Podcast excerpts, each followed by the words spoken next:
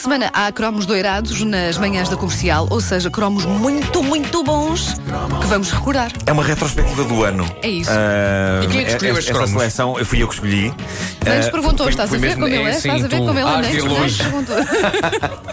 Amanhã escolhem vocês. Ah, fui mesmo até janeiro eh, de 2011 Sim. eh, buscar estes cromos que vão passar eh, hoje. Foi, foi. Abriste, abriste o fecheiro, abriste o documento Word e foi logo o primeiro que viste. Não, foi Ah, Anania, vá. não? Como me conheces? não, não é verdade. Fui mesmo até janeiro de 2011. Isso Ai, foi, ai. foi E como é que este cromo começa? dos Lembras-te? do ano. Começa com. eh, não sei se é assim. É, vamos ver. Vamos Errado. Começa comigo a dizer: a caderneta de cromos é patrocinada pela TMN. Até já. Temos falado aqui de eh, brincadeiras perigosas que preenchiam alegremente os nossos dias na década de 80. Ainda anteontem falámos na diversão de Carlos Silvério, o nosso ouvinte, que estampava pregos na linha do comboio para os transformar em lâminas afiadas com as quais se podia fazer a barba. Espero sinceramente que ele nunca tenha experimentado, mas eu acho que ele não devia ter ainda muita barba naquela altura. O Carlos escreveu-nos, entretanto, a dizer que quando ouviu o nome dele na caderneta ia Sim, era sim, uma coisinha sim. má, mas a dizer, mas eu, eu, eu hoje em dia brinco com a minha filha, mas nada destas brincadeiras. Claro, claro. Eu acho que ele, quando ouviu o nome dele e, e a história dele na caderneta de cromos, deve ter sentido exatamente como um prego dos que ele punha na linha quando o comboio passava.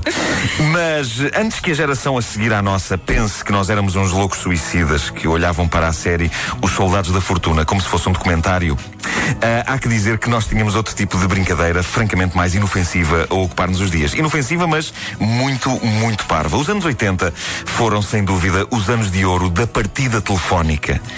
Era no que dava não haver internet, nem Playstations, nem Wii's, nem Xbox para nos entreterem uma tarde inteira. E só dois canais. E, e só dois canais, lá está. E por isso, quando ah, ah, nos cansávamos de jogar ao Match Day no Spectrum e quando nada de interesse estava a dar na televisão, nós virávamos para a, a única alternativa válida de entretenimento que os avanços tecnológicos da altura nos proporcionavam: o bom velho telefone. Telefone de disco. Claro. Pá, O telefone de disco é uma invenção tão parva. Não, não podiam ter inventado os botões antes.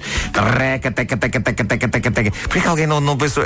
Isto Mas, mas, mas é, é nostálgico esse som do. é outra Não- não- reca, Não sei teca, teca, teca, acontece, teca, mas teca. às vezes ainda usa a expressão pode discar o 808. claro que sim, sim, penso, discar, mas já não há Há coisas disco. que não morrem. E há aplicações para telefones destes smartphones novos que simulam o disco. O disco. Ou seja, vocês podem fazer chamadas à antiga. Reca, teca, teca, teca. Imagina teca, enviar uma mensagem escrita com este telefone. Isso. Imagina o sofrimento que era. Qu- Quando acabavas a tua mensagem escrita, tinha passado uma semana. Ah, incrível. Ah, mas eh, fazer partidas ao telefone era bastante viciante, era o tipo de coisa que. Pede só mais uma tentativa e outra e outra e outra e não se consegue parar. A qualidade das partidas eh, dependia muito do grau de imaginação de quem as fazia. É claro que, eh, para quem não queria pensar muito, havia uma coleção padrão de piadas telefónicas para usar e que eram muito usadas. A característica comum a todas essas piadas já pré-preparadas é que não tinham ponta de graça, nenhuma delas. Mas gente lidava com elas na altura. E falo de grandes sucessos que fizeram no inferno, durante a década de 80, a vida de indivíduos com apelidos como Leitão ou Coelho. Eh, sobretudo eh, os primeiros na lista telefónica com esses nomes. Eh, coitados, que eram logo os primeiros que a gente via. Espera aí, onde é que estão, onde é que estão os leitões? Ah, está aqui um leitão, pumba! Quanta chamada telefónica não receberam esses desgraçados? Alguns clássicos da época, alguns deles recordados na zona de discussões da página da caderneta de cromos do Facebook, por ouvintes como a Raquel Botelho ou o Ricardo Faria. Por exemplo, temos aqui este. É de casa do Senhor Coelho. Era para avisar que vem aí o caçador. Fiz essa. Ou é de casa do Sr. Leitão. Era para lhe dizer que foi promovido a porco. Isso é um clássico. Coisas deste calibre. Uh, depois havia algumas com twist. Por exemplo, ligar para casa de uma pessoa ao calhas e cujo apelido não fosse Coelho para dizer: É de casa do Sr. Coelho? Ah, não! Então desculpa, enganei-me na toca! Isto era tão estúpido. Não era, era divertido. O próprio funcionamento da coisa era estúpido, porque se bem se lembram, nós dizíamos estas coisas e desligávamos o telefone logo a seguir, a rir que nem umas gaiatas histéricas. Ou seja, não dava sequer para ver qual era a reação da pessoa. Ou seja, a melhor parte da partida, que era perceber a reação da pessoa a isto, a gente nunca chegava a saber. Porque eu, e eu lembro, eu era tão rápido que às vezes desligava o telefone ainda antes de acabar a frase. É, eu acho que as pessoas do outro lado ouviam. É de casa do Sr. Coelho? Ah, não! É de casa do tu, tu, Tinhas medo de ser apanhado, não é? Imaginavas a polícia a localizar a chamada. E se vocês bem se lembram, depois de nós mandarmos a tirada final, desligávamos o telefone com toda a força. E era mesmo com toda a força, não sei porquê. Eu acho que tínhamos medo que o visado da piada saísse do telefone para nos bater. E por isso desligávamos aquilo à bruta como quem fecha uma porta. Assim, pã! Ah, e outros clássicos da época eram aqueles que não dependiam do apelido da pessoa para quem se ligava, mas do ramo de negócio. Uma coisa comum era pegar nas páginas amarelas, procurar o contacto de um talho, ligar e debitar o clássico é do talho? Tem mão de vaca? Então se tem, como é que atendeu o telefone? Sim. Ou, a mais elaborada, é da lavandaria. Ai, não é da lavandaria. Aí não se lava roupa. Ai, não! Seus porcos!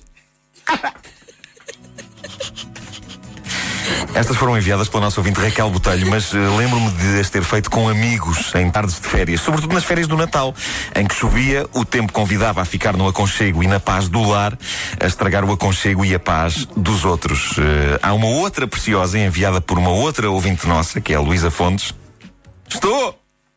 Está na linha! Então se está saia que vem aí o comboio! Estrondoso. Estrondoso. eh, Gosto particularmente, é gosto particularmente da meia gargalhada que tu dás a seguir. Sim. É porque não podemos perder tempo. Não, não, não, ria joga o mais. Mas pronto. Ah, isto, é uma... isto é uma bonita tradição que se perdeu hoje em dia. Talvez porque hoje em dia seja fácil descobrir de que número se está a ligar. Ah, hoje em dia, se alguém faz isto, é parvo, não é? Ah, porque recebe uma chamada a seguir. Desculpe lá, o, o que é que, acabou de acontecer? Não, mas a tragédia da extinção do bom velho telefone de disco e a explosão do telefone com visor, que nos diz quem está a ligar, arruinou este divertimento para as novas gerações. Eu tive o privilégio de, com alguns amigos, levar a cabo partidas mais elaboradas do que estas eh, que eu estive aqui a dizer. Eu lembro-me de ligarmos para casas ao calhas, fazendo inquéritos elaboradíssimos sobre pornografia nos serões da RTP, sim ou não. Uh, e havia um número considerável de pessoas que achava que sim. Deviam ouvir mais as pessoas, é o que eu acho. Mas tu- vocês ligavam por causa das pessoas e perguntavam se as pessoas queriam filmes Fazíamos um longuíssimo inquérito e gravávamos. sim, e sim, depois sim. ouvíamos e ríamos. Meu Deus. Havia também essa brincadeira, é verdade. E eu lembro das pessoas responderem mesmo. Havia um senhor que dizia: Eu acho bem, eu acho bem. Mas porquê? Vai haver. Eu acho que aquele homem, demos tanta esperança àquele homem. Tanta esperança que nós demos. Ainda hoje ele está à espera. Passados para aí 30 anos, ele está à espera. Não posso sair do sofá que isto vai começar a qualquer momento. é pá, muito bom. Mas eu acho que toda, a gente- toda a gente fez isso a dada altura da, da Sim, vida. sim. Até o meu pai fez isso. Lembro do meu pai fazer isso com os meus tios. Que coisa absolutamente. Mas o, o teu, o teu pai já, já homem feito. Claro, portanto, então claro, se eu lembro. lembras? imagina. Claro. Sim, mas lembro-me que. Incrível. Eu- Adultos e tudo. Toda a gente fazia. tudo, sim. Lá na rua havia um clássico que era uma crepá tão estúpido. Ligar para a casa de alguém. Tô, é o Xalana. A pessoa invariavelmente respondia que não. E o outro dizia: Isto era um, um amigo nosso que era o Jorge. E pá, se ele está a ouvir, que vergonha. E, e ele dizia: Ai não, mas se fosse, tinha que cortar essa gadanha. E desligava. E era só assim. Tínhamos muito tempo livre. É verdade, é Tínhamos verdade. muito tempo livre. Acima de tudo, é isso que eu recordo com mais nostalgia. É, o Isto- tempo livre que eu Isto tinha. era um bocadinho como tocar às campainhas do- dos prédios Oh, e fugir. Era, era Pois é, pois é, pois é. lógica, quer dizer. Uma coisa igualmente divertida. Chatear as pessoas. Olha que eu às vezes tenho vontade. Ah, que isto acabou assim de repente, porque é um cromo doirado. Ou seja, estamos a repetir um cromo. A caderneta de cromos é patrocinada pela TMN. Até já. Rock, rock.